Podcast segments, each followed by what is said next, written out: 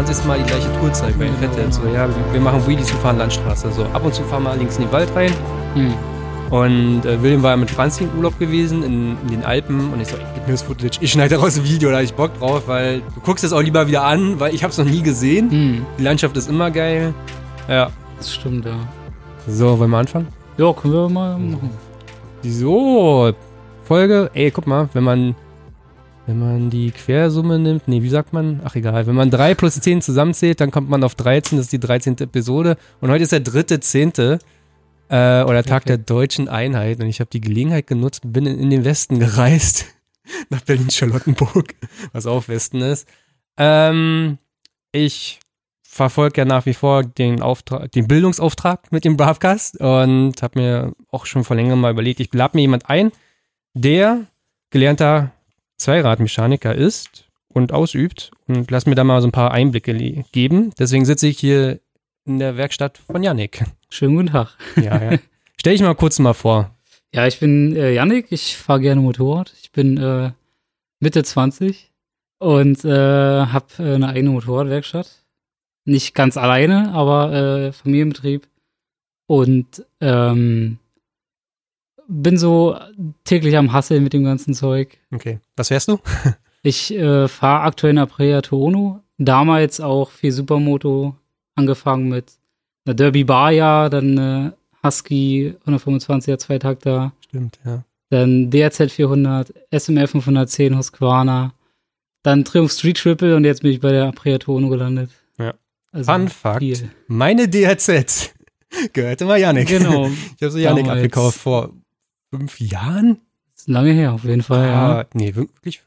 Doch, fünf? Nee. Doch, Oder fünf noch- Jahre. oder noch länger? Nee, 2014. Im September 2014 habe ich sie abgekauft. Das ist ewig her. Fünf Jahre. ja, Damals. damals. Ich habe sie mit Damals. 22, 23 von dir gekauft. Jetzt hat sie 41. Ja, äh, für eine Supermoto. Ja, für eine, selbst für eine DRZ ist das viel. Ja, nee. Ähm, du sagtest, ja, genau, das ist hier eure Werkstatt, ist ein Familienbetrieb. Genau, genau. War eigentlich schon immer der Wunsch von dir gewesen, Zweiradmechaniker zu. Äh, heißt es Zweiradmechaniker? Ist es der richtige Begriff? Es kommt drauf an. Also, ich war noch mit, mit den anderen in meiner Klasse damals die letzte Zweirad-Mechaniker-Gruppe sozusagen. Hm. Wir waren die letzten Zweirad-Mechaniker. Und seit dem nächsten Jahr wäre es dann Mechatroniker gewesen. Das heißt, es gibt seit, glaube ich, zwei, drei Jahren nur noch Mechatroniker. Das heißt, äh, ein bisschen, Zweiradmechatroniker? Genau, genau. Okay. Hm. ähm, das heißt, ein bisschen mehr Elektrikzeug ist eigentlich nur Formsache. Also du lernst eigentlich fast genau das gleiche wie vorher. Vielleicht ein bisschen mehr, bisschen mehr äh, Sachen mit einem Tester oder sowas. Oder irgendwie, äh, Bei uns, also ich habe ich bin ja eigentlich gelernter Elektroniker und ich war der erste Elektroniker und davor hieß es Elektroinstallateur. hm. Es klingt einfach, schöner. Und ich glaube, das war auch der, das hat man mir mal so gesagt. Es klingt einfach schöner, es ist ansprechender für die Jugend. So Elektroniker statt Elektroinstallateur. Aber ich bin noch äh, eigentlich theoretisch Mechaniker, der letzte noch. Dadurch, dass ich aber in der Ausbildung noch den Betrieb gewechselt habe, äh, bin ich Mechatroniker, offiziell. Also ich Ah. bin eigentlich von beiden etwas, habe aber Mechaniker gelernt. Also wenn man dich fragt, was sagst du, ist dein Beruf? Ich schraube an Motorrädern. Ich sag, so in etwa. okay, ich sag jetzt Zweiradmechatroniker. Ja, genau, bleiben wir da. Nee, aber um deine Frage zu beantworten, ähm, es stand nicht immer fest. Also ich habe damals durch meinen Vater ähm, den 125er A1-Schein gemacht. Hm. Und äh, irgendwann war dann halt die Schule fast fertig und dann war die Frage, was machst du? So, wäre natürlich praktisch, äh, Zweiradmechaniker oder Mechatroniker zu werden. Und ähm, du hast, oder ich hatte dann halt zu dem Zeitpunkt natürlich alle Wege offen. Hast du Abitur gemacht? Nee, das ne? nicht. Nee, ich habe nur äh, mittlere Reife. Ich auch. Ähm, war halt immer kurz oder war ein paar Jahre auf dem Gymnasium, hatte dann aber keinen Bock gehabt, weil ich zu faul war und äh, das nicht so mein Ding war. Ich wollte lieber ein bisschen handwerklich was machen, Geld verdienen, so schnell wie möglich. Und äh, da war halt die Frage, was ich mache und dann hat es halt ganz gut gepasst mit dem Motorrad. Mechaniker, weil man hat ja ständig dann damit zu tun, wenn man fährt. Man fragt sich, okay, wie funktioniert das? Ich will das gerne selber schrauben. Mhm. Und äh, dadurch, dass ich halt öfter hier auch mal geholfen habe oder so, war ich halt schon so ein bisschen im Thema drin. Also dein Vater gehört die Werkstatt, muss man mal sagen. Offiziell ja, genau. Genau. Genau. Und ähm, damals war halt die Frage, fange ich denn gleich, wenn bei meinem Vater an oder nicht? Habe ich mir aber selber gesagt, das will ich nicht, weil ich dann wahrscheinlich wie so ein verzogenes äh, Gute Entscheidung. Gehör werde. Gute, gute Entscheidung, ja. und äh, habe dann erstmal gesagt, okay, ich gehe ich gehe diesen Mechanikerweg, mache ich, interessiert mich, ich will wissen, wie das funktioniert. Und ähm, wusste natürlich schon vorher, man wird nicht unendlich reich damit, das ist klar. Also Mhm. wie in vielen Handwerksberufen, da wirst du nicht jetzt äh, unbedingt nach ein paar Jahren gleich den Lambo unten stehen haben irgendwo. Aber den Suzuki Swift. Oder den Oder die Suzuki DLZ.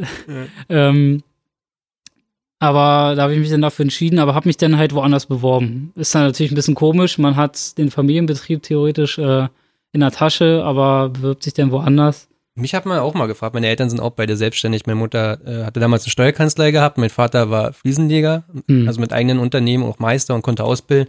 Mich hat mir auch immer jeder gefragt, warum bist du nicht Fliesenleger geworden? Und das war mir mal nicht technisch genug. Hm. Und ja, Steuerkanzlei, also oh Gottes Willen, jeden Tag im Büro sitzen, nee. Ja. Nee, aber mir hat man die Frage auch ständig gestellt, so. Hm. Aber ja. Ja, und bei mir war es dann so, dass ich dann halt mich erstmal überall in der Nähe beworben habe, sprich bei Yamaha, BMW, äh, ich glaube Cover auch noch. Hatten die ausgeschrieben gehabt damals? Äh, Oder war's ich glaube nicht, nee, ich habe einfach überall einfach was hingeschickt, weil viele auch suchen, obwohl sie nicht ausschreiben. Ja. Und ähm, letztendlich bin ich dann bei BMW gelandet. Wo sage ich jetzt nicht. Mhm. Ob in Berlin oder Brandenburg, sage ich jetzt nicht. Und äh, da war ich dann, ich glaube, zweieinhalb Jahre. Die ganze Ausbildung geht dreieinhalb Jahre. Mhm. Oder zwei Jahre war ich da. Nee, ich glaube zweieinhalb. Also in dem Dreh. Mhm. Und bin dann nach der Zeit ähm, dann zu meinem Vater dann gewechselt. Eigentlich war geplant, dass ich die ganze Ausbildung da mache. Aber äh, wenn man den halt immer diesen Vergleich hat zwischen Selbstständigkeit und wenn man irgendwo angestellt ist und auch die Leute, die da so teilweise rumrennen, ähm, ist es schon teilweise echt Abfuck. Okay. Deswegen bin ich dann damals ähm, zu meinem Vater dann so nach zweieinhalb Jahren, weil ich so ein bisschen die Schnauze voll hatte. Wie sind die Lehre aufgebaut? Ich habe mal gehört, kann Halbwissen sein, dass die Lehre auch in gewissen Bereich zusammengepackt wird mit den Kfz-Mechatronikern. Ist das so? War das so? Du lernst als, als äh, Zweiradmechaniker teilweise mit den Fahrradmonteuren mit. Ach so. Das so heißt, du, du lernst auch Fahrradtechnik, was eigentlich recht praktisch ist, weil du ja irgendwie immer dann irgendwie was machen kannst an deinem Fahrrad oder vom Bekannten Ja, oder gut, so. aber ob es wirklich Sinn macht? Also Sinn für, für, für die Motorradleute nicht, für die Fahrradleute vielleicht eher. Hm. Weil die so ein bisschen, bisschen mehr so in diese Materie eingreifen vom Motorrad, wenn die so irgendwie zum Beispiel E-Bikes oder sowas machen. ja, ja. denke ich mal, dass es so ein bisschen besser mithilft. Ähm, und man hat, glaube ich, die ersten anderthalb Jahre mit den Fahrradleuten zusammen, Mhm. die Ausbildung in der Berufsschule, und lernt halt erstmal so universell, äh, universell alles Mögliche, sprich, das ist ein Rad und wir messen jetzt den Umfang oder dies, das und irgendwie Rahmenkunde oder so und oder äh, ähm, Werkstoffkunde oder sowas. Und es trennt sich dann aber, glaube ich, nach anderthalb, zwei Jahren, so in etwa war das. Mhm. Oder nach einem Jahr schon, das ist schon wieder so lange her, ich weiß es gar nicht mehr. Weißt du noch, was du so gelernt hast in, de, in der Lehre, so, also rein theoretisch? Also viele Sachen, die man im Arbeitsalltag auf jeden Fall nicht braucht. Mhm. Ähm, Was wäre ein gutes Beispiel dafür? ja, irgendwelche, irgendwelche Werkstoffhärten, wie, wie hart ist die, dieser Stahl oder dieses Alu oder Ja. so, was du halt in, im Alltag nicht brauchst, da brauchst du dein Loch durch und äh, fertig. Na gut. Manche, manche gehen noch einen drauf ab, wenn mit welcher Schraube man so eine Bremskolben befestigt, ne? Ja gut, wenn, wenn du natürlich tiefer in die Materie gehst, dann brauchst du das, ne? Aber so im wirklichen normalen Alltag, Hm. wenn du jetzt nicht in der Motorinstandsetzung irgendwie anfängst oder sowas, ähm, oder wirklich Custom-Umbauten den ganzen Tag machst, dann äh, Mhm. das sind Sachen, die du nicht brauchst. Und sonst machst du halt wirklich von A bis Z einmal alles. Sprich, äh, Elektrik einmal komplett durch. Wir haben das und das am Fahrzeug und das funktioniert so. Mhm. Ist natürlich öfter dann leider ein bisschen lieblos hingeklatscht alles. So von wegen, hier hast du deinen Arbeitsplatz, so war es bei uns jedenfalls. Und Aber man hat die. Möglichkeit, praktisch irgendwo auch was zu machen, also wirklich nur Theorie. Nee, also du hast äh, in der Schule, jedenfalls war es bei uns so, so, so Schalttafeln, wo du dann in der Elektrik zum Beispiel Mhm. Sachen gesteckt hast oder die hatten dann irgendwelche Fahrräder da oder irgendwelche Motorräder, Schnittmodelle. Ja. Oder irgendwie so kleine, kleine Viertaktmotoren aus irgendwelchen Rasenmähern oder irgendwie sowas. So in etwa halt. Du Mhm. kriegst halt irgendwie, meistens kriegt die Berufsschule irgendwas gestellt von irgendeinem Hersteller, Mhm.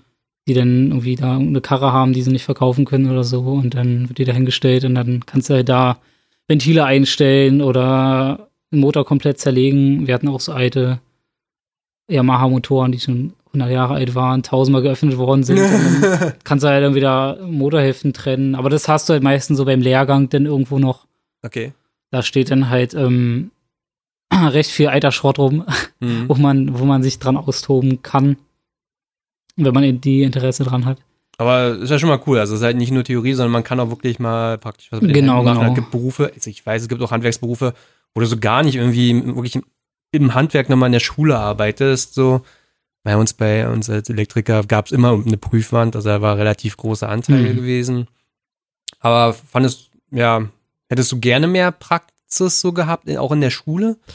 Also ein bisschen mehr Praxis und ein bisschen länger wäre besser gewesen. Mhm. Ähm, ich denke mal, es war so 70, 80 Prozent Theorie und der Rest äh, war Praxis. Also es war nicht viel Mhm. und meistens war es ja mal über nur über, über einen Blog, also Ja. über ein, zwei Stunden. Und so von wegen, hier habt ihr das Ding, macht mal das und habt Spaß so in etwa.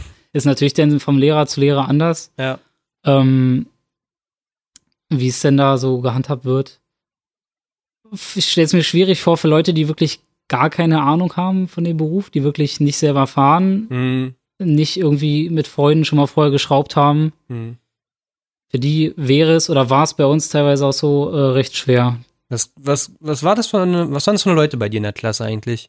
Also es war vom, vom, vom Junkie, vom Käfer zum Rennstreckenfahrer oder zum Dorfler oder Städtler alles dabei. Aber, aber bei, bei mir war ganz viel Berufsschulklasse Leute, die, die wurden vom Amt gezwungen, mit so einer überbetrieblichen diesen Beruf zu lernen.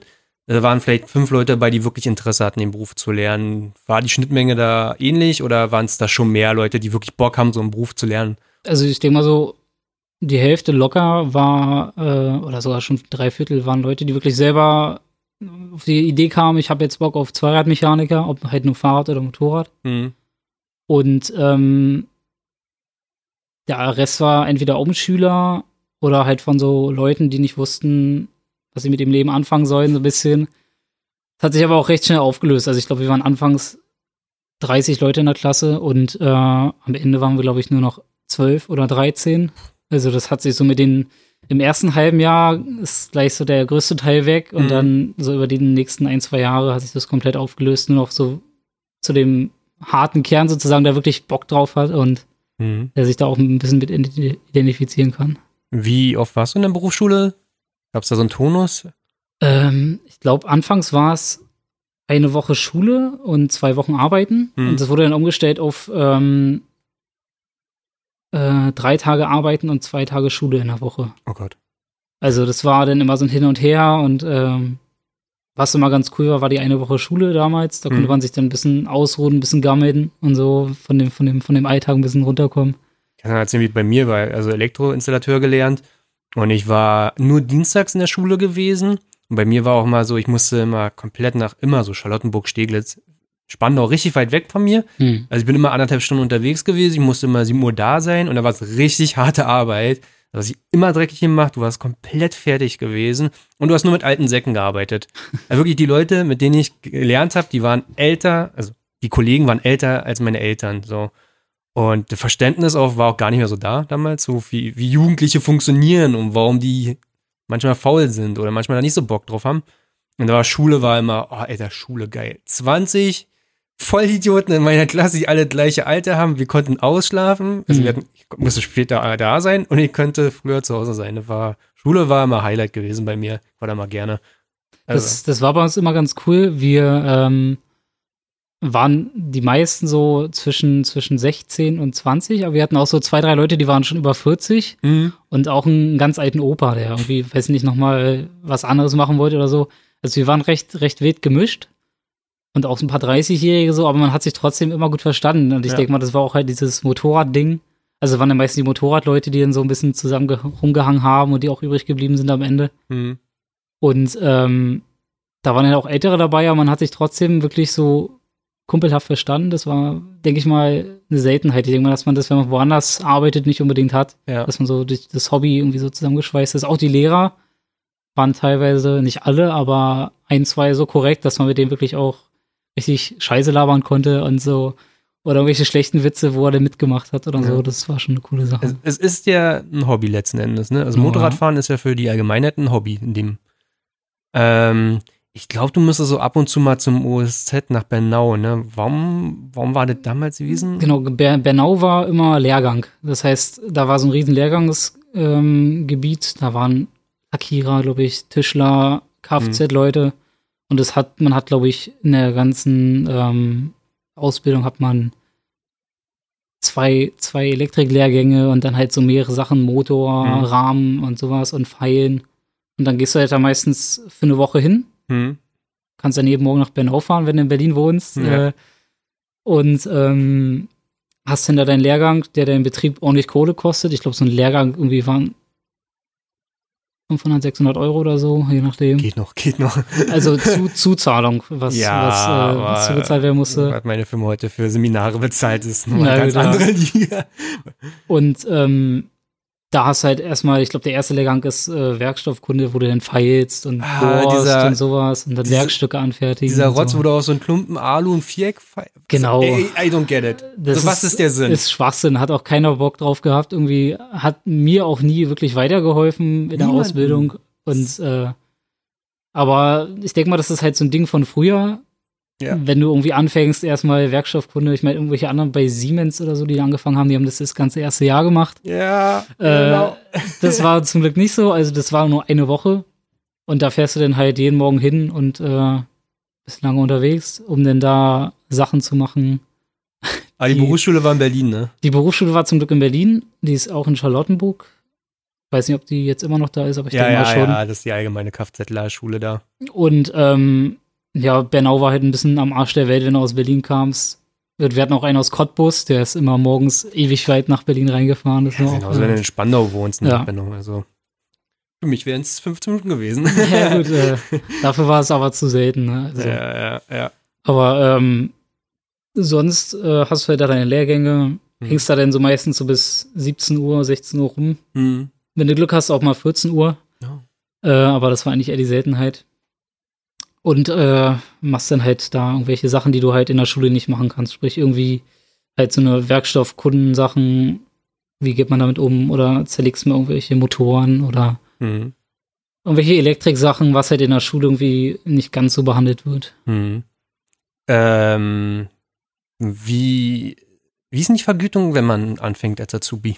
Wenig. Also, also in Berlin ist es, glaube ich, am deutschlandweit einer der, einer der ja, äh, Ber- am Berlin-Brandenburg wird immer. Ja. Also ich glaube, ich hatte im ersten Lehrjahr 330 Euro raus oder so. Also das Ich war, das war ein Witz.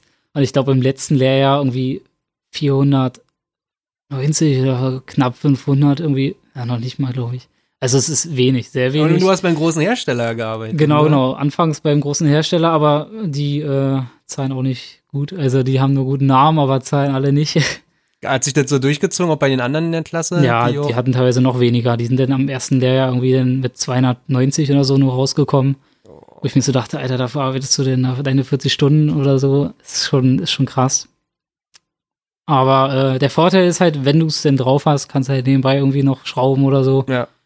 Über Bekannte oder sonst was. Und kriegst dann ein Eis dafür zum Beispiel. oh. oder so. Ähm, aber Geld kannst du damit wirklich nicht so extrem verdienen Ja. in, in, in der Ausbildung. Aber ich denke mal, das ist im Handwerk allgemein nicht Es kommt so drauf an. extrem. Also Elektrohandwerk war genauso schlecht bezahlt und wird heute auch noch schlecht bezahlt. Und ja, finde ich unfair so. Äh, zum Beispiel der Maler und Lackierer wird wesentlich besser bezahlt. Mhm. Und, ne, es ist Bauhauptgewerbe und so, wo ich mich immer so, hey, sorry, killt mich in den Kommentaren, aber wenn ich zu Hause meine Wand neu streichen will, dann mache ich das selber. Dann kaufe ich, dann hole ich mir keinen Maler. So, der Maler ist unglaublich gut bezahlt. Wenn ihr zu Hause euren Herd anschließen wollt, dann macht ihr das nicht selber, ihr holt einen Elektriker, weißt du? Und dann er, ah, natürlich holt man einen Elektriker, der irgendwie teilweise fast die Hälfte verdient hat. Es gab so Zeiten, wo Mhm. Bauhaupt bei 15 Euro war, Tarif, und der Elektriker in Brandenburg bei 7,15 Euro. Ja, das ist krass. Ja. Danke. Es ist halt nicht mehr alles so, aber ja, es wird langsam besser. Ähm, Habt ihr eigentlich auch eine Zwischenprüfung gehabt? Ja, Zwischenprüfung kam genau bei der Hälfte von, von der Laufzeit von den dreieinhalb Jahren. Ähm, da ging es halt wirklich um die komplette Thematik aus den Lehrjahren, die du da hattest vorher. Also Theorie. Genau, Theorie und Praxis denn. Was Das habt ihr heißt, Praxis gemacht? ne, du hast erstmal, erstmal, glaube ich, anderthalb Tage Theorie oder einen Tag Theorie in der Schule. Mhm. Da geht dann die Prüfung über mehrere Stunden. Sprich, äh, Rechnungen, Fragen von irgendwelchen Normen oder Zeichnungen, technische Mhm. Zeichnungen oder alles Mögliche halt, irgendwelche Massenausgleiche, im Motor oder beschreiben sie, was sie machen, wenn sie das und das wechseln. Also eigentlich, eigentlich relativ viel. Man Mhm. muss sich schon, man muss schon ein bisschen zuhören, das ist schon sinnvoll. ähm, der Vorteil ist, man darf da zum Beispiel ein Tabellenbuch benutzen. Mhm. Da sind so diverse Normen drin oder äh, Rechenwege, Hm. die dir aber halt auch nichts bringen, wenn du es nicht verstehst. Ja. Also das bringt dir höchstens was, wenn du da was reinschreibst. Die werden zwar kontrolliert, aber kannst hoffen, dass es keiner sieht. Also wir hatten da Leute, die haben da Sätze reingeschrieben ohne Ende und haben dann halt so ihre Prüfung auch geschafft. Ja, okay. Ähm, und in der Praxis äh, läuft das halt auch so ab, dass du da, ich weiß nicht, bei der Zwischenprüfung war es, glaube ich, nur ein Tag, den man da ist. Da hast du dann mehrere Stationen und äh, eine gewisse Zeit und wirst dann halt eingeteilt in Gruppen. Das heißt, es sind dann meistens immer so drei, vier Leute pro Station. Mhm. Und dann heißt es, hier hast du eine, eine Gabel. Die ist komplett zerlegt. Mhm. Die baust du jetzt zusammen. Und ähm, ich weiß nicht, ob da eine Reparaturanleitung bei war. Ich glaube nicht. Bei manchen Sachen war eine Repanleitung mit bei, so bei Motorsachen teilweise, damit du weißt, halt, wo kommt welche Unterlegscheibe runter und Mhm. wie sind jetzt Distanzbuchsen oder sowas. Und ähm, da bist du halt an verschiedenen Stationen, irgendwie sechs Stationen oder sieben Stationen. Und die arbeitest du halt dann in deiner Zeit ab. Mhm. Entweder schaffst du es in der Zeit oder nicht. War das für dich einfach damals? Oder Äh, dachtest du so easy peasy, kann Nee, das? also easy peasy war es nicht, weil man grundsätzlich so in den ersten Jahren nicht viel lernt durch die Betriebe, Mhm. äh, was auch so bei den anderen Leuten war. Ich hatte das Glück, dass ich halt hierdurch recht viel konnte durch, durch die Selbstständigkeit von meinem Vater damals, Mhm. Dass ich schon recht gut dabei war, dass es für mich nicht ganz so schwer war. Das Problem ist halt äh, die Theorie. Also wenn du lernfaul bist, musst du dich schon ein bisschen reinknien, Mhm. weil, du, weil die Theorie mit der Praxis verrechnet wird Mhm. und du theoretisch Praxis geil machen kannst, wenn du die Theorie verkackst, bist du trotzdem nicht durch die Zwischenprüfung. Und äh, Praxis war ganz gut. Ich kann mich aber nicht mehr dran erinnern, genau was da kam, weiß ich nicht mehr genau. Ähm, Praxis war immer ein bisschen besser als Theorie auf jeden Fall. Also da Mhm. kam man immer ein bisschen besser zurecht, vor allem wenn da Sachen dabei waren. Wenn man Glück hatte, kannte man die Sachen, wenn man irgendwie beim passenden Hersteller gearbeitet hat Ja. weil viele Prüfer dann auch irgendwie BMW-Brille auf hatten oder äh, Honda-Brille oder sowas. Ja. Und äh, wenn du Glück hattest, warst du halt bei BMW und kanntest es, so Ventile einstellen, zum Beispiel an irgendeiner BMW, was andere gar nicht so kennen. Ja, die ja. Ventilsteuerung sich so, Alter, was? Keine Shims äh, hier ja, zum. Stößel, ne? Genau. Ja. Und ähm, die sind da irgendwie recht verzweifeln und du denkst so, geil, habe ich gestern erst auf der Arbeit gemacht, äh, Ja. mache ich das hier schnell. Das ist halt der Vor- oder Nachteil, je nachdem. Mhm. Aber äh, sonst ist es halt recht, recht allgemein gehalten. Und in der, in der Praxis kommt auch meistens oder eigentlich immer nur das ran, was du wirklich auch im Lehrgang hattest. Das heißt, die kommen dann nicht mit äh, vermess mal hier einen Rahmen mit meiner Rahmenmesslehre und du Mhm. hast das noch nie vorher gemacht, sondern da kommt dann meistens auch, also jedenfalls was bei uns so, kommt dann beim Gabel zerlegen die Gabel dran, die du auch im Lehrgang hattest. Mhm. Das war dann schon irgendwie sieben Monate her. Mhm. Wenn du gut warst, hast du dir vorher Fotos davon gemacht und hast du dir äh, alles ein bisschen angeguckt und äh, abgespeichert. Mhm. Da konntest du immer ein bisschen, ein bisschen ausgleichen. Und das gleiche eigentlich im Prinzip in der Gesellenprüfung. Genau, genau. Da war es halt dann alles nochmal viel länger. Ich glaube, da waren dann zwei Tage Praxisprüfung und halt viel schwieriger. Also da äh, waren dann halt auch Steuerzeiten einstellen am V4 und so eine Sachen. Und, oh, Äh, Upside-Down-Gabeln zerlegen. Was halt für Leute, die wirklich äh, irgendwie mit Herstellern arbeiten, die keine Upside-Down-Gabeln zum Beispiel verbauen, wie BMW zum Beispiel, Ja. war für mich damals denn zwar kein Neuland, weil wir ja auch Japaner und sowas machen, Mhm. aber wenn ich so überlege, so bei Leuten, die, äh, die dann wirklich nur irgendwie normale Telegabeln kennen oder so, dann liegt da auf einmal eine Upside-Down-Gabel, ja, ja. ist ja natürlich schwierig. Oder halt so Zündungen einstellen von irgendwelchen alten Häusern oder irgendwie solche Sachen. Mhm. Ist schon teilweise nicht gerade ohne gewesen, denn für Leute, die wirklich sich nicht so ganz damit beschäftigt haben, auch in der Freizeit. Mhm. Äh, du hast die Prüfung beim ersten Mal bestanden? Ja. Wie viele hatten bestanden bei dir? Weißt du das noch so? Ähm, meinst du jetzt die komplette Prüfung oder die Zwischenprüfung? Na, die Gesellenprüfung. Also wie viele kamen dann wirklich raus und waren dann beim ersten Durchgang? Also wir waren ja, glaube ich, nur noch so elf Leute oder so. Ich glaube, drei oder vier haben nicht bestanden oder Mhm. fünf oder so und der Rest hat bestanden. Bei mir war es ein bisschen knapp durch die Zwischenprüfung in der Theorie, weil ich äh, halt nicht Ja. lerne und ich höre halt nur zu und äh, oder ich habe damals nicht gelernt und ich habe da halt nur zugehört, weil mich irgendwelche, irgendwelche Normen für irgendwelche Fahrräder halt überhaupt nicht interessiert haben. Also da musst du halt erstmal die. Motivation finden, wenn du dann irgendwie eine Fahrradnorm dir merken sollst oder so. Halt so Sachen, Ja. die man halt auch nie wieder braucht. Ist das heute immer noch so? Auch jetzt mit den Mechatroniker, dass, dass die, weißt du, ob die zusammengelegt Ah, ich, sind? Ich, ich denke schon, ich denke Ja, schon. ah, okay. Weil weil es auch halt nicht so viele Leute gibt, die sowas machen wollen. Also Zweirad ist ja recht, recht äh, wenig verbreitet damals gewesen. Ich weiß jetzt nicht, wie es Ja, heute jeder, will ist. mal, Ka- jeder, Junge, jeder zweite Junge will mal Kfzler lernen. Die machen halt meistens Autos, ne? Da gibt's dann auch, äh, gab's, gab's glaube ich irgendwie drei, vier Klassen oder so und von uns gab's halt gerade so eine Klasse Ja, ja. und war halt gemischt und äh, vielleicht, wenn's, wenn's, wenn's ein bisschen mehr wird, dann gibt's vielleicht eine einzelne Motorradklasse oder so. Also wenn es einen weiß. Beruf gibt in meinem Bekanntenkreis, der am meisten vertreten ist, wirklich Kfzler. Hm. Also es ist absurd. Ich, ich finde ihn auch nicht so attraktiv, den Beruf, aber Ja, Auto, Auto würde ich zum Beispiel auch nicht machen wollen. Mhm. Es äh, interessiert mich wirklich nicht so, dass ich sage, okay, ich hätte jetzt Bock, äh, meine Ausbildung zu machen. Ja. Also bevor ich das mache, mache ich lieber irgendwas anderes. Aber dafür gibt es halt so viele verschiedene Genau, Lehrberufe genau, und da kann genau. sich ja jeder entscheiden. Auch ein Grund, warum wir hier gerade zusammensitzen. Vielleicht ist es, wo du denkst, das ist es, das will ich lernen, oder vielleicht merkst du irgendwie, ist es auch Kann nicht. sein, ja. Äh, nach der Lehre bist du dann aber hier in die Werkstatt gegangen zu deinem Vater, ne? Nee, das war, das war noch in der Lehre. Ach, in der Lehre. Genau, weil wir, wir hatten so einen Meister von den Autos bei uns, damals bei dem namhaften Hersteller, als ich da noch war, äh, der nicht viel Durchblick hatte und äh, dezent genervt hat immer. Das heißt, du kamst dann morgens auf die Arbeit, hast dich umgezogen und der hat dich schon zugelabert und Mhm. sowas kann ich überhaupt nicht leiden. Und ich war jetzt so der Einzige, der so ein bisschen halt auch durch meine Position und durch meine Art halt auch ein bisschen was gesagt hat. Mhm. Und es ging mir halt irgendwann so auf den Sack, dass ich gesagt habe, okay, die zweieinhalb Jahre jetzt reichen und äh, ich fange jetzt da an, wo es äh, wenigstens noch Spaß macht. Mhm. Ich meine, die, die, die Gesellen und so waren richtig korrekt damals, Mhm. wo ich war. Das ein paar bin ich auch Motorrad gefahren oder hab gezockt oder so. Mhm. Das war echt lustig. Aber er hat halt Pech mit dem Meister, äh, was mir halt auf den, tierisch auf den Sack ging. Und da habe ich gesagt, okay, dann hau ich ab. Habe ich zufällig mit einem anderen Azubi zusammengekündigt und dann war da natürlich erstmal Oh. alle so, okay, was ist los hier? Und dann gab es Ärger von oben und so von den, von den Chefs. Also nicht, nicht an uns Ärger, sondern an den Meistern Ja, so. klar. Es hauen da zwei Leute auf einmal ab und so. Das, Kann ich auch mal erzählen. Es ist, wie gesagt, wir reden ja generell auch ein bisschen über Lehre. Bei mir war es so gewesen, ich habe ein Unternehmen angefangen als Elektroinstallateur oder Elektroniker, also die Lehre, aber der, den Beruf konnte ich damals nie lernen. Also, die haben immer ganz viel Lüftung und Kälteanlagen gemacht und so ein Zeugs. Hat mich null interessiert. Ich war da, weil ich Elektroniker werden wollte.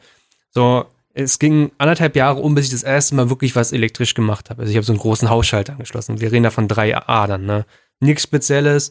Und äh, Zwischenprüfungen waren also uff, durch die Lehrgänge und Theorie war jetzt nicht das Problem, aber durch die Lehrgänge konnte ich noch so ein bisschen was. Und zur Gesellenprüfung zeichnete sich das ab, so, das wird nix. Und ähm, dann glaube ich, habe ich auch die erste Prüfung nicht bestanden. Die erste Gesellenprüfung habe ich nicht bestanden. Ich hatte null Routine. Also ich habe nie was elektrisch gemacht. Ich habe nie Steckdosen, Licht, irgendwas gemacht. Nie in der Verteilung. Nie. Tausend Lüftungsanlagen zusammengebaut. Äh, und bin dann zur Handwerkskammer gegangen und habe gesagt, so schaut's aus, ne? Und habe dann mein äh, Berichtsheftchen gezeigt, was ich immer von meinem Chef aus jeden Tag ausfüllen musste, alle fünf Zeilen. Das das war, kenne ich auch noch. Ja. da stand alles drin, wie ich den ganzen Tag alles gemacht habe, nur nicht Elektrik. Und dann haben die reingeguckt und so, oh ja, okay, verstehe, verstehe. Ja gut. Martin, dann gehen wir nach Hause und dann fährst du das nächste Mal im Büro und ich so, ja, nächste Woche Donnerstag.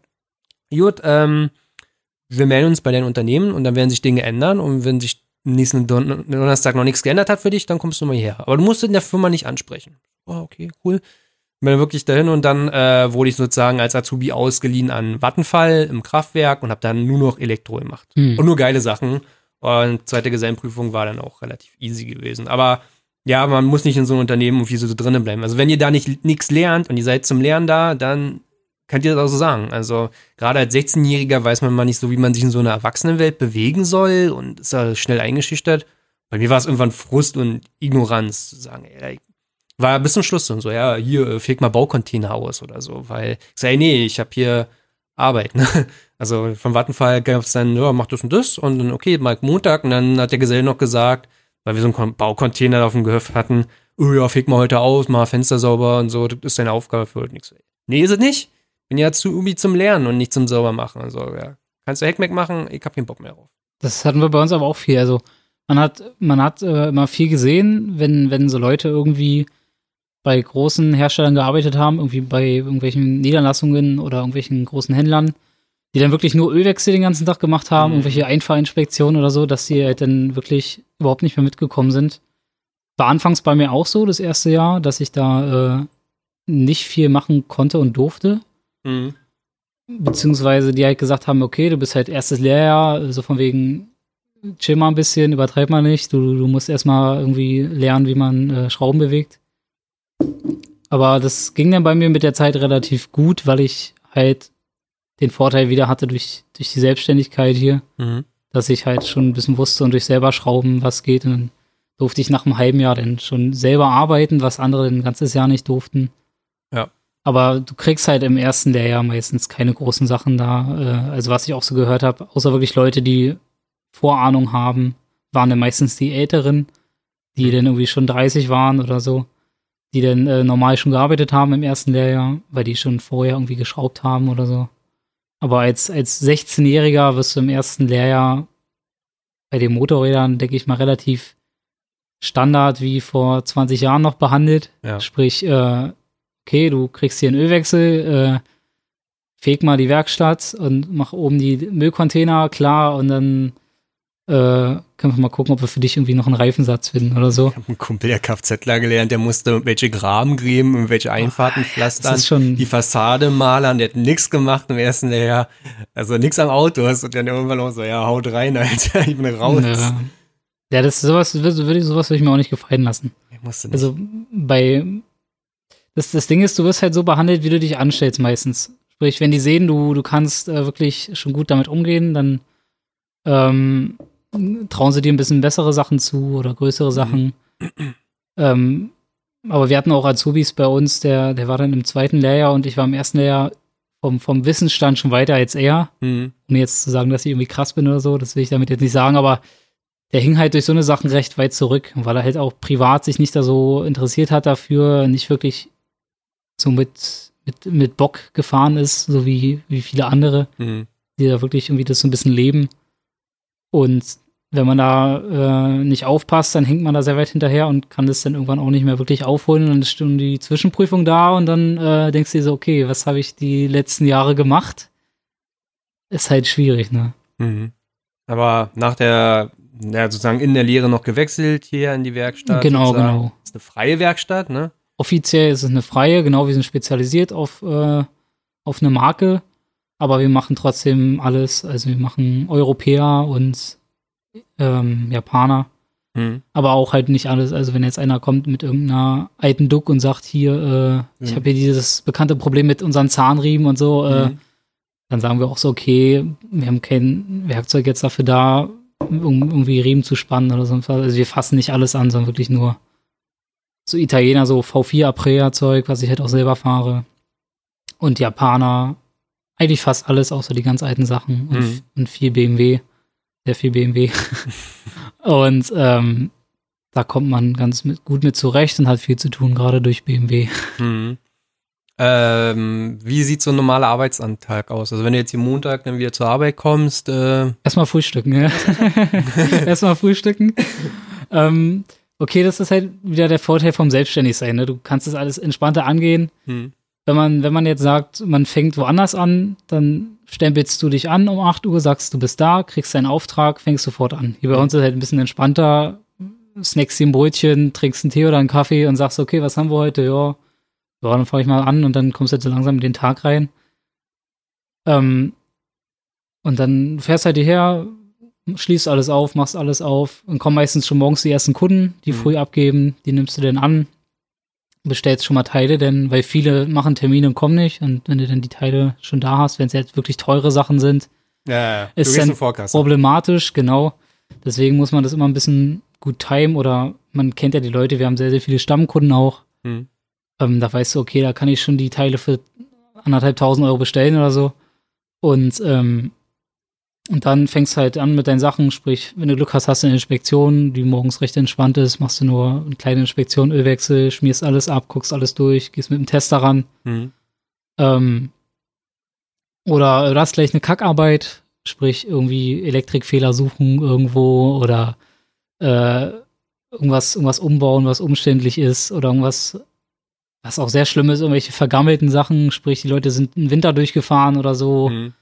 Und irgendwo schleift oder quietscht was und dann kriegst du es nicht raus, es verrostet, Schraube reißt ab, dann musst du die Schraube ausbohren. Ja, okay. Was beim Motor wahrscheinlich nicht so viel ist wie beim Auto, denke ich. Mhm. Weil ja Motorrad eher so ein bisschen Schönwetterfahrer sind. Ja. Und so, so ackerst du halt den Tag durch. Sprich, machst du mal irgendwie einen Reifenwechsel oder da eine Kupplung, da einen Lenkkopfler, da machst du den Vergaser oder sonst was. Mhm. Gibt's halt vieles. Verglichen zu einer Vertragswerkstatt, ähm, wie wird da gehandhabt? Ist es, äh, Gibt es da bestimmte Leute, die auf bestimmte Modelle geschult sind und nur diese Modelle machen? Oder ist es schon die ganze Palette? Also damals, wo ich war, gab's zwei verschiedene Marken bei dem Händler. Hm. Da gab's dann eine Ecke, die die eine Marke gemacht hat und die andere Ecke, die die andere Marke gemacht hat. Hm. Und da wurde halt nur alles zusammengewürfelt, wenn gerade wenig Arbeit da war. Das heißt, damit die halt nicht rumstehen, haben die von einer anderen Marke was bekommen. Und was ich so mitkriege, gibt's auch viele Sachen, so wie bei äh, anderen namhaften Herstellern, ähm, wo die dann ein bisschen spezieller auf die Modelle, sprich, du machst jetzt nur den Zweizylinder, weil wir haben jetzt hier zehn Stück Rückrufaktionen Okay. und ähm, da machen die halt viele die gleichen Sachen, weil es dann halt von der Zeit auch passt. Ne? Also wenn du dann immer wieder irgendwas Neues anfängst, dich erst einarbeiten musst, ist halt auch der Nachteil einer Selbstständigkeit, wenn Ja. du halt viele verschiedene Modelle hast. Du arbeitest mehr und verdienst so gesehen weniger Geld, Hm. weil du halt so gesehen, wenn du die Modelle nicht kennst, immer von Null anfängst. Prinzipiell sind sie alle gleich aufgebaut, aber es gibt halt immer so kleine Sachen, die halt irgendwie anders sind, die aufhalten, wenn du es nicht kennst. Mhm. Wenn, wenn, wenn, wenn er, wenn er mal Vertragswerkstatt arbeitet, es kommt ein neues Modell raus, die neue S1000 RR, die ein neues Feature hat, die hat jetzt ein Luftfahrwerk drin, meinetwegen. Also, wenn die Leute da speziell nochmal geschult drauf, gibt es so eine Schulungen? Ja, also für die Gesellen gibt es dann meistens im Winter immer so einen Lehrgang. Bei BMW war das dann so, dass sie dann irgendwie nach München gefahren sind. Dann gab es dann irgendwie so eine halbe Woche oder eine Woche lang Lehrgang zu dem Mhm. Fahrzeug. Wir Azubis waren damals nicht dabei. Hm. War halt, ich denke mal, ist halt Standard so bei Azubis, weil Ja, ja, klar. die halt nicht so mit in der Materie drin sind. Und ähm, die lernen halt da alles Mögliche, denke ich. Ich weiß es nicht genau, aber ähm, da wird dann über Fahrwerk gesprochen, über Motor, über irgendwie spezielle Sachen, die sich geändert haben oder so. Hm. Software, irgendwie irgendwas. Und da gibt es dann auch welche Lehrgänge mit, mit, mit dem Tester, sprich, was hat sich geändert Ja, oder okay. sowas, ne? Also, Aber ihr habt keinen Zugriff auf irgendwelche Lehrgänge oder Nee, dergleichen. nee, ihr seid immer hier draußen in der Werkstatt bei euch und genau. Wir, wir, wir lernen halt beim Schrauben. Hm. ähm, was auch gut ist, weil man nicht so äh, fixiert ist auf ein Reparaturhandbuch zum Beispiel. Beim Mhm. Vertragshändler ist immer viel Rep-Handbuch, was ich so mitbekommen habe, sprich, äh, ich weiß gar nicht, wie das abgeht, okay, ich gucke mal ins, ins Rep-Handbuch Hm. Und wo dann halt alles drin steht, Drehmomente, man kriegt als Azubi nicht so ganz das Gefühl dafür.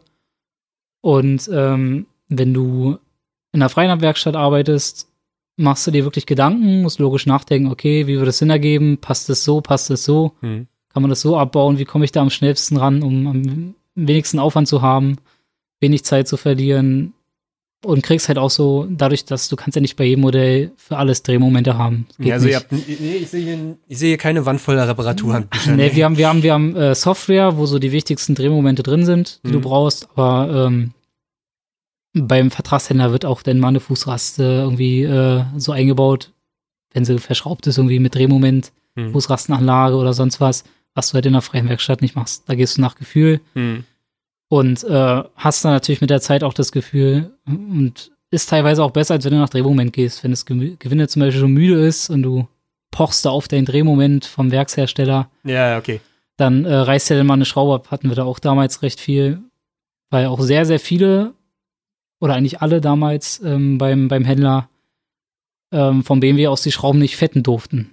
Mhm. Sprich, äh, du darfst da kein Fett reinmachen. Die Aluschraube ist zwar schon vollkommen gammelig im Gehäuse irgendwo, aber BMW sagt, kein Fett ranmachen, Mhm. obwohl es nur eine publige Rahmen, also irgendwie angebaut am Rahmen irgendwas, sprich Fußrastenanlage oder so, Ja. weil sich das Drehmoment dann verfälschen könnte.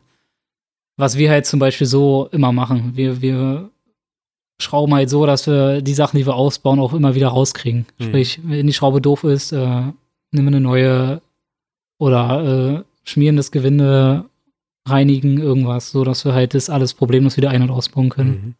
Wenn ihr Teile bestellt, wie macht ihr das? Da haben wir unsere Großhändler, mehrere, Mhm. da gucken wir dann halt da, ähm, was wir da bestellen können und wollen. Gibt natürlich auch viele Sachen aus dem Zubehör, die scheiße sind. Mhm. Ähm, musst halt wissen, so mit der Zeit weißt du, was musst du original bestellen, was kannst du aus dem Zubehör nehmen. Kunden sagen auch, okay, ich will das Originalteil nicht, das kostet einfach mal sechsmal so viel wie das aus dem Zubehör. Ja, Ich nehme das aus dem Zubehör. Und das sind Entscheidungen, die der Kunde auch treffen kann bei der Vertragswerkstatt. genau, genau. Okay. Achso, bei der Vertragswerkstatt nicht. Nee, nee. Da ist meistens immer nur komplett original. Mhm. Außer, außer der sagt dann, ich will die haben, dann steht es auf der Rechnung, dann gibt es keine Garantie mehr. Mhm. Das heißt, du bringst deinen eigenen Ölfilter mit, hast einen Motorschaden, ein halbes Jahr später sagen sie, hier steht auf der Rechnung, du hast deinen Highflow oder K&N-Filter mitgebracht Mhm. und kriegst deswegen jetzt keine Garantie auf deinen Motorschaden, hast Pech gehabt. Auch wenn es nicht der, der Ölfilter war. Das ist scheißegal. Okay, ah. Da reicht schon An Anbauteil, irgendwie andere Bremshebel und dann geht irgendwie in der Nähe irgendwas kaputt und sagen sie, ja, pff, hm, das ist kein Original BMW-Teil, wir geben dir keine Naja. Kulanz da drauf oder keine Garantie. Hm, okay. Ähm, wa- was sind so die schönsten Arbeiten, die du am liebsten so machst? So? Also mittlerweile hat sich das so ähm, gewandelt, dass ich, ich mache immer recht gerne Reifensätze mittlerweile, Okay. aber auch halt nur von, von irgendwelchen Sportreifen, sprich die relativ weich sind. Was, was der Tod ist, sind irgendwelche acht Jahre alten Metzlerreifen oder sowas, die hart wie Stein sind, die du selber die draußen lagen, jetzt bei 5 Grad draußen. du entweder so oder, oder Leute, die gebrauchte Reifen kaufen, die wir dann meistens auch gar nicht erst einbauen, weil die dann irgendwie acht Jahre alt sind, sind schon porös. Ja. Aber halt so irgendwie Reifensätze mache ich recht gerne, warum auch immer, keine Ahnung. Ich freue mich da mal. Es geht irgendwie meistens recht gut, wenn die Reifen relativ weich sind. Es macht Spaß. Ähm, Ölwechsel ist ganz einfach, nichts Besonderes, geht immer schnell von Hand. Aber wenn ich jetzt hier komme und sage, hm, guck mal, hier ist mein DRZ-Motor, da pressen wir jetzt ein neues Pleuelager rein. Ja, würde ich sagen, kein Bock. so, so in etwa, weißt du. Komm im Winter nochmal vorbei. In der Saison wird es wahrscheinlich von der Zeit einfach nichts. Okay. Ähm, Also, es, es, aber es hat einen Grund, warum du sagst, kein Bock, weil, was man jetzt wahrscheinlich auch nicht versteht, ihr müsst Geld verdienen. Genau, genau. Also, ihr könnt euch nicht immer die schönste Arbeit aussuchen, weil die schönste Arbeit ist auch die, die am längsten dauert und vielleicht auch nicht das größte Geld abwirft. genau. Weil du musst ja in der, also am meisten Geld verdienst du eigentlich mit Ölwechsel. Ja. wenn du es so siehst. Und wenn du dann kommst mit deiner DRZ Pleuer impressen, dann zerlegst du das erstmal, musst dir dann mit dem Rap-Handbuch ein bisschen Drehmomente raussuchen, dann findest du denn da wieder was, dann haben irgendwelche Lager Laufspuren, dann fragst du, willst du die mitmachen? das war der Hund. Ja. Ähm, und findest halt immer noch ein paar Sachen mehr und das hält immer wieder auf, musst du wieder Teile bestellen und dann fehlen da die Dichtungen, dann ist da was Falsches gekommen und dann bis du das dann zusammen hast, hast du dann schon viermal wieder angerufen, fragst, wo, was Ja. damit ist, dann hast du das Pleu weggeschickt zum Pressen, weil du die passende Presse nicht dafür hast oder die Ja. das passende Lager oder weiß ich was, dann hat DHL das Paket verschlammt oder sonst was und draußen sind 30 Grad, du willst fahren, die Boys sind am Spot und äh, fragen schon, wo du bleibst und ja, das ist halt Ja, so ein Bike steht dann auch in der Werkstatt im Weg, ne? Genau, es steht im Weg rum, blockiert meistens eine Bühne oder irgendeine Ecke. Und da sind halt so Sachen wie Reifenölwechsel immer schnell gemacht. Aber es gibt halt auch andere Sachen, die Spaß machen. Es kommt halt immer darauf an, was es für ein Motorrad ist. Wenn du jetzt irgendwie so eine Höhle vor dir hast, die durch den Winter gefahren ist, alles rostig, da macht ein Ölwechsel auch keinen Spaß. Dann hast du denn dich vollkommen eingesaut und äh, jede Schraube geht kacke raus und ähm, ist halt irgendwie anders. So, wenn ich da irgendwie eine V4 Aprea habe, dann mache Ja, ich auch ja. gerne Ventilspiel, weil ich halt selber, selber sowas fahre, macht mir Spaß. Ähm, kommt halt immer ein bisschen drauf an. Vergaser mache ich recht gerne, also komplett zerlegen, Ultraschallbad. Ja, das schreibe ich mir auf, ja. Ähm.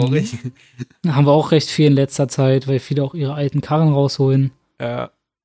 Aber wirklich so, so kurze Arbeiten mache ich gerne halt recht Reifenzeug und sowas. Oder kleine, kleinere Sachen. Das, Halt hat, irgendwie. das ist eine Antwort wahrscheinlich, die viele nicht erwartet hätten. Das ist aber genauso wie meinem Vater, wenn ich ihn gefragt habe, was hast du denn so am liebsten gemacht? Er ist halt Fliesenleger und klar, die machen manchmal irgendwelche Mosaiksachen und sagt mein Vater, am liebsten habe ich einfach nur quadratmeterweise hintereinander weg 15 mal 15 Fliesen an die Wand geklatscht. Einfach so hinten beim, weg, beim Laufen so klatsch, Genau, klatsch, ja. klatsch. Da haben wir richtig Geld nämlich verdient.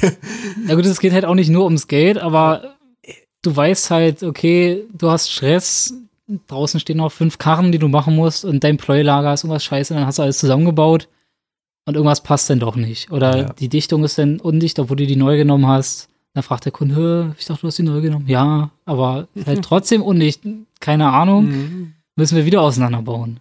So, und dann hast du das zweimal gemacht in der Saison. In der Zeit hättest du auch 20 Ölwechsel machen können und hättest damit das vier, Vierfache verdient oder so. ja. Ist halt schwierig zu sagen. Kommt vielleicht auch ein bisschen unsympathisch rüber oder so für, für manche, aber letztendlich geht es ums Überleben, so gesehen. Äh, ja. und so eine Sachen sind zum Beispiel gute Winterarbeiten, irgendwie Motorrevision oder sowas. Mhm. Ähm, oder irgendwelche Riesenumbauten oder so eine Sachen wie bei BMW, nur eine Kupplung. Denkst du jetzt, okay, Ja, BMW, ja. Hm. nur eine Kupplung ist ja nicht viel. Beim Japsen ist es meistens rechten Deckel abmachen, ein paar Scheiben raus, ein Mach paar Scheiben wieder rein. Ja, genau. Du Legst du auf die Seite. Ja.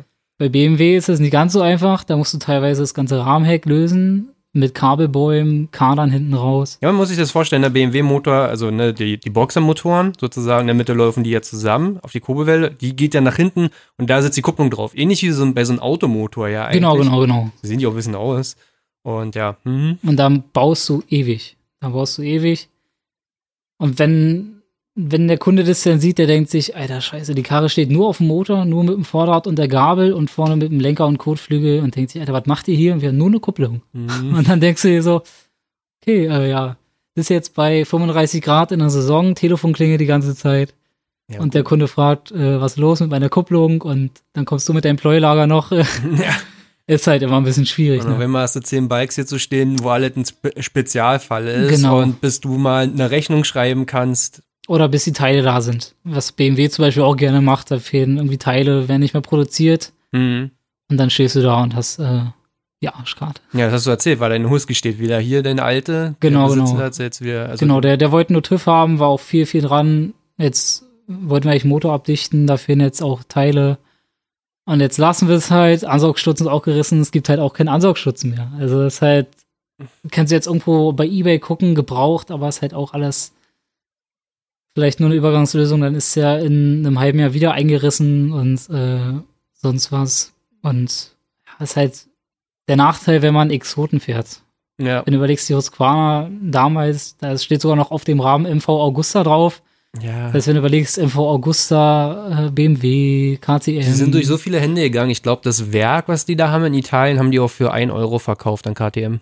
Also sie haben jetzt einen symbolischen Wert verkauft. Mhm. Nachdem BMW kam, also ich, Husqvarna war selbstständig, dann hat Piaggio sie aufgekauft, dann zu MV Augusta umgeschichtet, dann haben die auch das Werk da gebaut in Italien, ne? Und dann kam BMW und hat gesagt, äh, klar, dann kaufen wir den Bums ab, weil wir haben da, wir haben da große Vorstellungen von dem, was wir machen. Ich glaube, die BMW G450 ultra selten war auch letzten Endes ein Husqvarna. Ah, Ja, ja, Das weiß ich nicht genau. Doch, doch. Also ich weiß, dass, ich weiß, dass die, ähm, zum Beispiel diese Husqvarna Terra, die hat den BMW 650er Motor drin, genauso Ja. wie die SM 630, die baut auch auf dem Motor auf. Die Nuda. Die Nuda F800 Motor, genau. Mhm. Und wenn du halt, wir haben auch ein paar Nuda-Kunden hier, bei dem einen war der Tacho kaputt und kriegst nix ran. Das ist echt krass. Also, wenn du überlegst, Ja. du kommst nicht weiter und äh, überall fehlen Teile. Es ist nichts in Aussicht. Ja. Es ist schon heftig teilweise, wenn man da so mitkriegt, äh, was da so für Sachen ablaufen, was so die Kunden auch gar nicht mitkriegen oder was wir so auch für Stories aus, aus irgendeinem Motorradwerken, dadurch, dass wir viele Leute hier kennen, mitkriegen. Da denkst du dir so, Alter, was, was, was baut ihr da, Jungs? Äh, das ja. ist echt heftig. ja, gerade die Italiener sind schwierig. Also, ja, und die Geschichte dazu abzuschließen, hatte dann BMW ja dieses Werk komplett neu. Die sind dann wohl nach unten gefahren, nach Bayern, haben dann reingeguckt und dachten, ach du Scheiße, Puh, so baut ihr Motorräder. Wir investieren jetzt mal ein paar Millionen, damit das Werk ordentlich funktioniert. Und dann gemerkt, man verdient da kein Geld mit, dann sind sie an den großen Inhaber dieser KTM-Gruppe gegangen und gesagt, hier kannst du haben, gib uns einen Euro, kannst du haben den Scheiß. Genau, ja. Wir Das produzieren ein paar GS und dann wird er wieder raus. ja, genau. Ja, das ist schon, ist schon krass teilweise. Und dann, Dann äh, kommt es halt so alles zusammen und dann denkst du dir so, okay, sollte ich die Karre wirklich noch fahren oder nicht? Äh, bin ich voll happy mit meiner DRZ. Also da kriege ich noch alles ran. DRZ die wird woanders wird ja noch verkauft, nach wie vor. ja. KTM geht eigentlich auch noch. Ich, ich weiß nicht, wie es bei den alten Rotax-Motoren ist, aber ja. Das ist halt schwierig. Kannst halt überall ins Klo greifen, egal was du kaufst. Äh, Gerade jetzt aktuell, was die alle produzieren, BMW zum Beispiel oder KTM ja teilweise auch die Straßenmotorräder. Oder Ducati auch. Wir hatten einen Kunden mitten am Multistrada, der hat dauerhaft seine hintere Bremsscheibe verloren, dass die Schrauben sich rausvibriert haben und so eine Sachen und diverse Elektronikprobleme. Und da denkst du dir so, Alter, Mann, die Karre kostet so viel Kohle und Ja, die, wär, die werden ja auch immer komplexer, die Motorräder. Genau, ne? genau. Also, d- weil, weil, weil der Hersteller ja auch immer noch, noch mehr Features und noch mehr, weißt du? Äh, wenn- 97 Duke Probe gefahren, die ist moderner als mein Auto, ne? Also da ist ein TFT-Monitor drin, da kann ich mein Handy verbinden und alle, kann ich Ray-Modus, ABS. Es ist absurd, aber es ist halt so komplex und auch so anfällig auch irgendwo geworden, ne? Und so billig gebaut, leider auch. Ja, genau, es soll ja genauso viel kosten wie vorher, ne? Also, die, die, die 97er haben wir mal aus Spaß einfach so Probe gefahren. Also ich bin nur mitgekommen. Hm? Und das bekannte Problem, irgendwie Ölwanne, Ventildecke-Dichtung und so, es war alles einfach nur undicht. Und es hat all- alles rausgesifft, wo ich mir so denke, Mann, ey, der Vorführer, der hier komplett äh, verölt rumsteht, muss doch echt nicht sein. Aber das gleiche halt auch bei BMW. Das Einzige, wo ich, wo, wo ich wenig mitkriege, sind wirklich Japaner. Also Ja. Honda, Suzuki, Yamaha, Kawasaki. Wäre so, wenn ich wirklich nach Vernunft gehen würde, wäre das Einzige, wo ich sagen würde, okay, das würde ich mir kaufen. Außer Aprea V4 natürlich. Ähm, wobei die hatten auch Krankheiten, ne? Also, ja, klar, klar. Also die ersten haben auch Getriebe. Die allerersten haben bei, bei der Pressevorstellung da, sind die Pleuel abgerissen, weil die da irgendwie, äh, irgendwie was mit einem Werkstoff Scheiße hatten beim Zulieferer oder sowas. Ah. Ähm, aber bis jetzt ist die Toono die, die bei mir mit dem Fahrstil am längsten gehalten hat. Von allen. Echt? Außer die DRZ und die Honda. Also.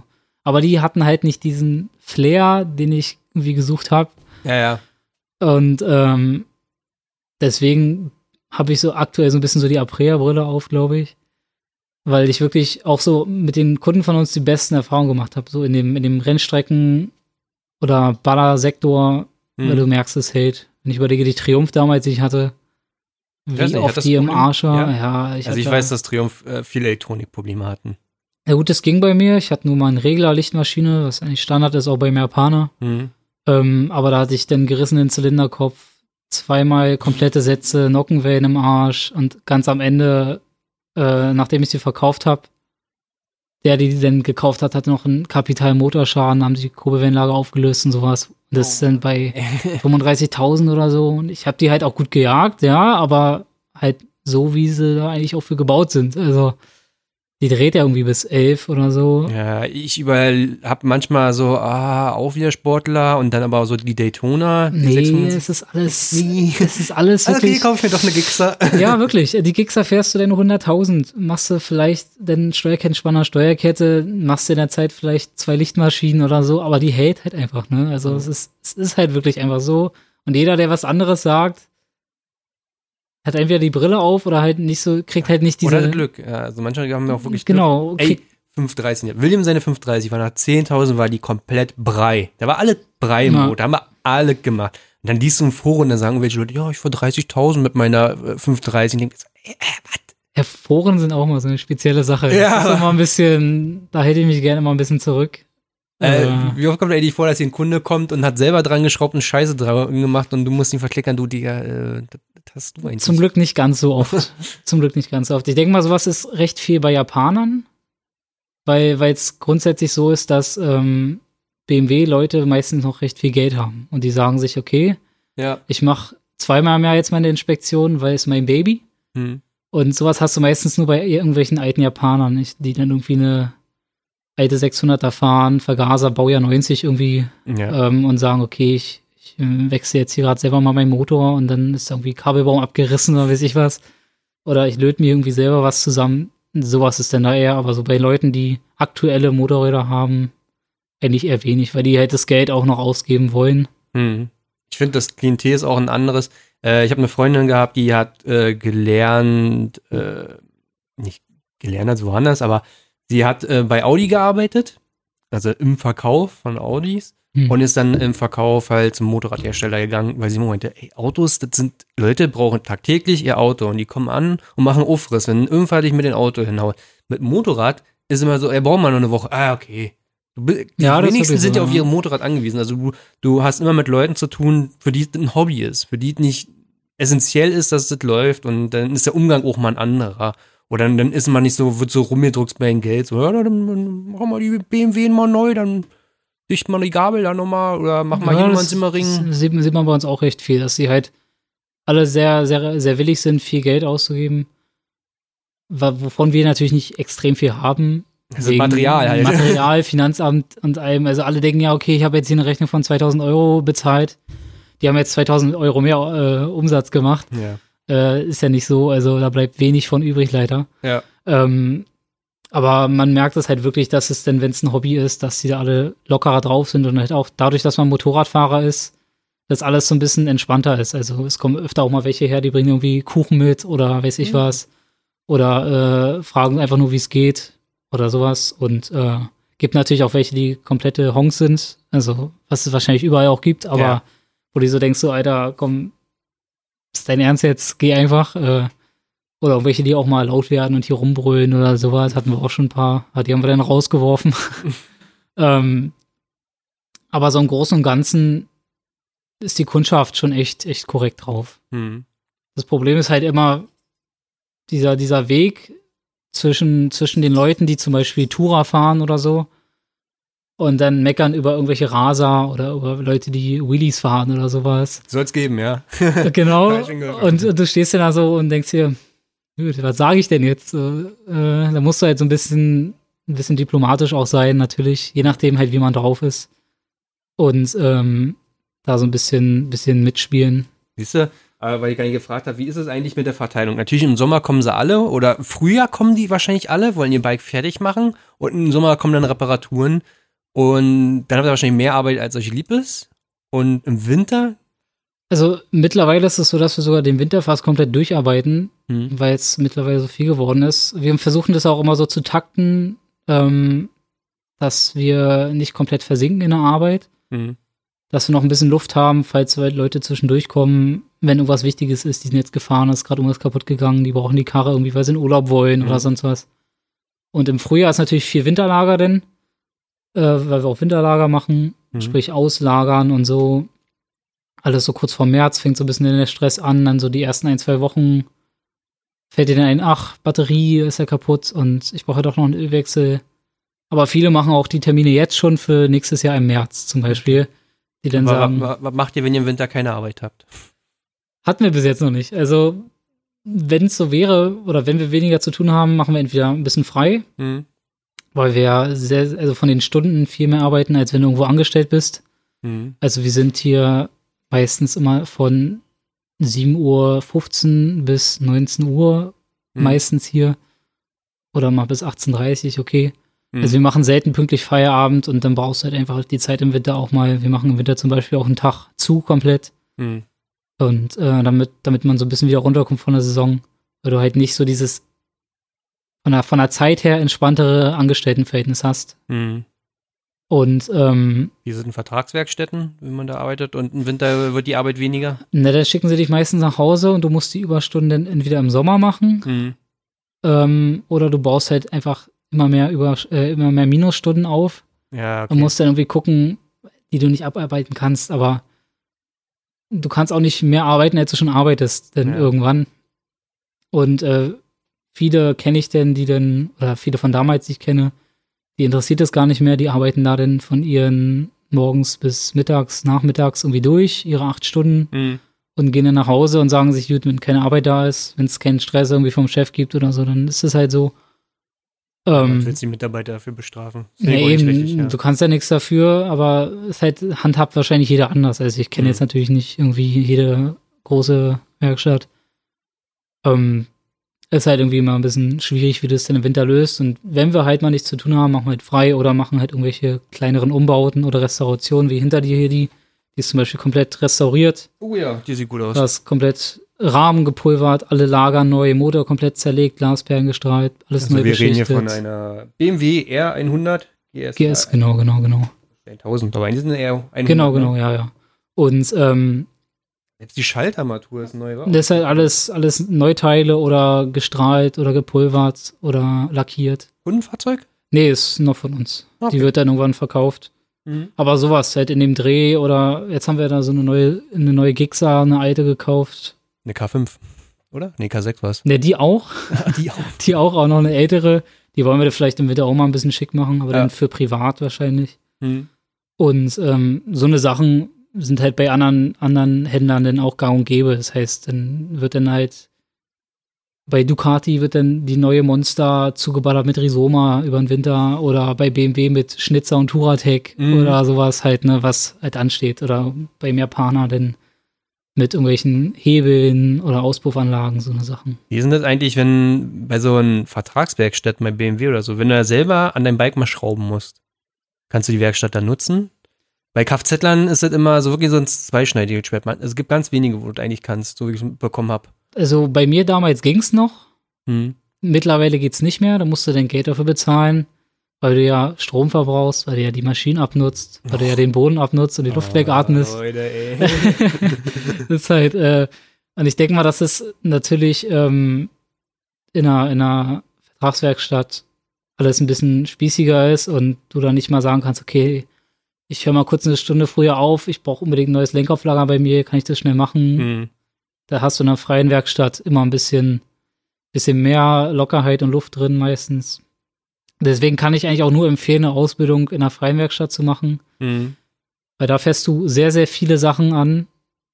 Oder viel, sehr, sehr viele Motorräder an. Ja. Und äh, verschiedene Sachen auch. Und äh, bist nicht in diesem Trott drin, okay, heute der zehnte Ölwechsel an einer äh, GS Mhm. oder weiß ich was.